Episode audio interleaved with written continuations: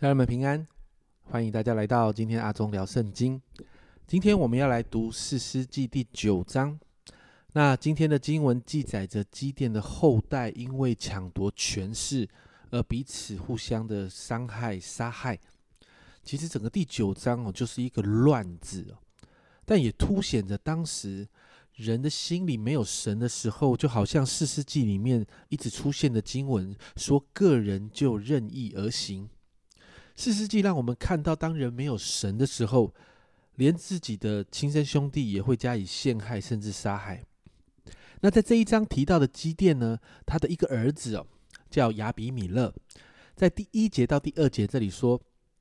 耶路巴利的儿子亚比米勒到了事件，见他的众母舅，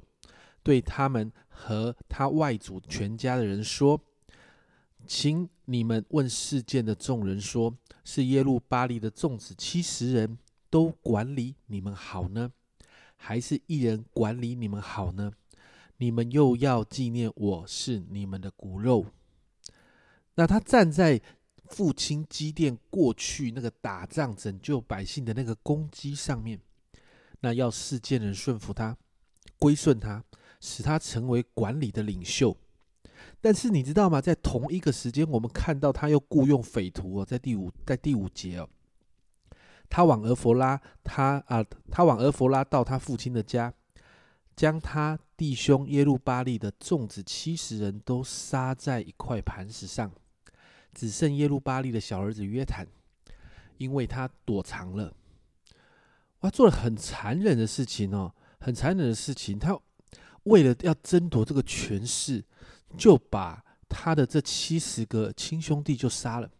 他为什么要杀害他的兄弟？因为只要是基甸的儿子，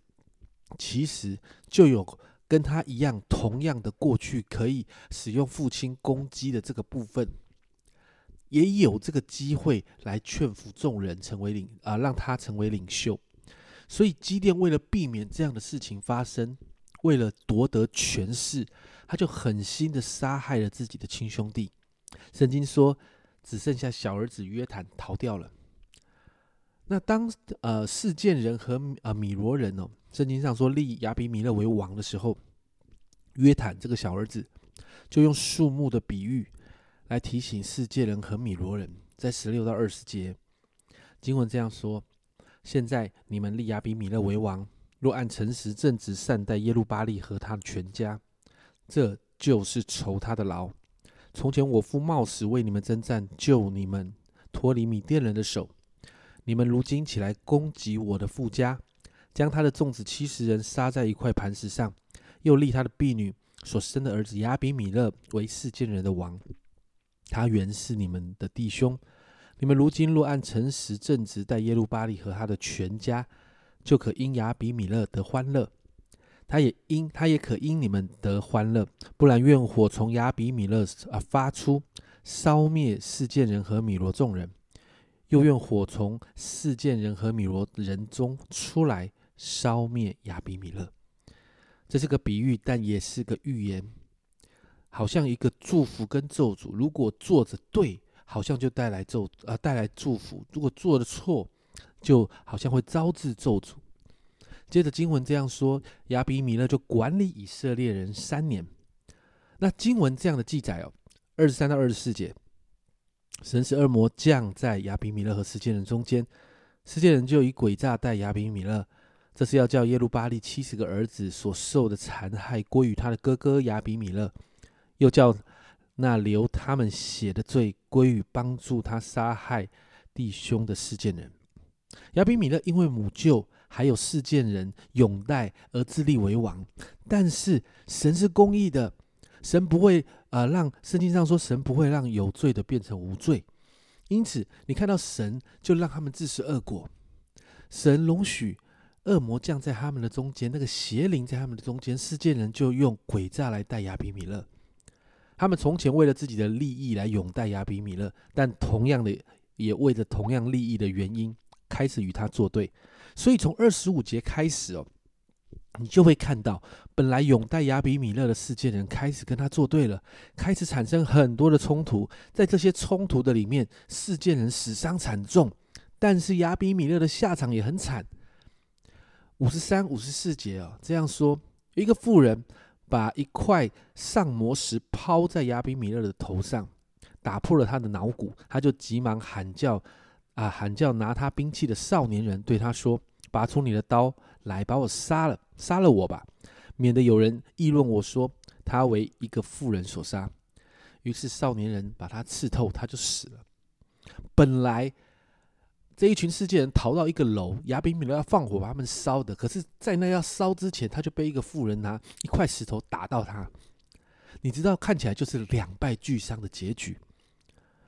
然后在经文的最后两节就做了一个结论，在五十六、五十七节，这里说：这样，神报应亚比米勒向他父亲所行的恶，就是杀了弟兄七十啊七十个人的恶，世界人的一切恶。神也都报应在他们头上，耶路巴利的儿子约坦的咒诅归到他们身上了。我不知道你有没有感觉，整个经文看到这里好乱呐？对，没有错。今天这一段很乱的经文的里面，我们可以看到纷争的根源在哪里？纷争的根源在于权势的追求。做一个领袖的，如果在乎人的跟随，也在乎在属人当中的权势，做领袖的就会迷失方向；而跟随的人，如果只是跟随某一个人的权柄，或者是他的魅力，我们也会看到关系不会持久。因此，不论是做领袖的，或者做跟随的人，我们都要明白一点：我们是要紧紧的跟随的是神呐，我们要抓住的是神呐。不是这世上的权势，因为神才是那个掌管万有，神才是蛮有权柄的。因此，我们为着自己来祷告，在这个疫情的时代，你知道吗？有好多的东西开始变得不一样。我不知道家人们，你最近有没有开始学很多新的东西？线上的学习、线上的聚会、线上的小组，好多新的软体，甚至我知道有一些人考虑你在更新你的电脑的设备，因为可能跟不上线上的运作。我们的生活开始变得不一样，我们的生活面对很大的调整跟改变。我这样说，甚至教会的运作模式也需要有大幅度的调整。但我们要知道的是，在这个许多变动的当中，唯一不会改变的是神。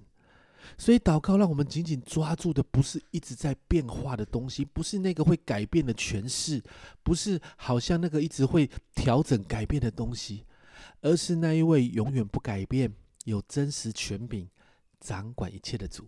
这才是在不断的变动中，让我们可以持续不动摇的关键，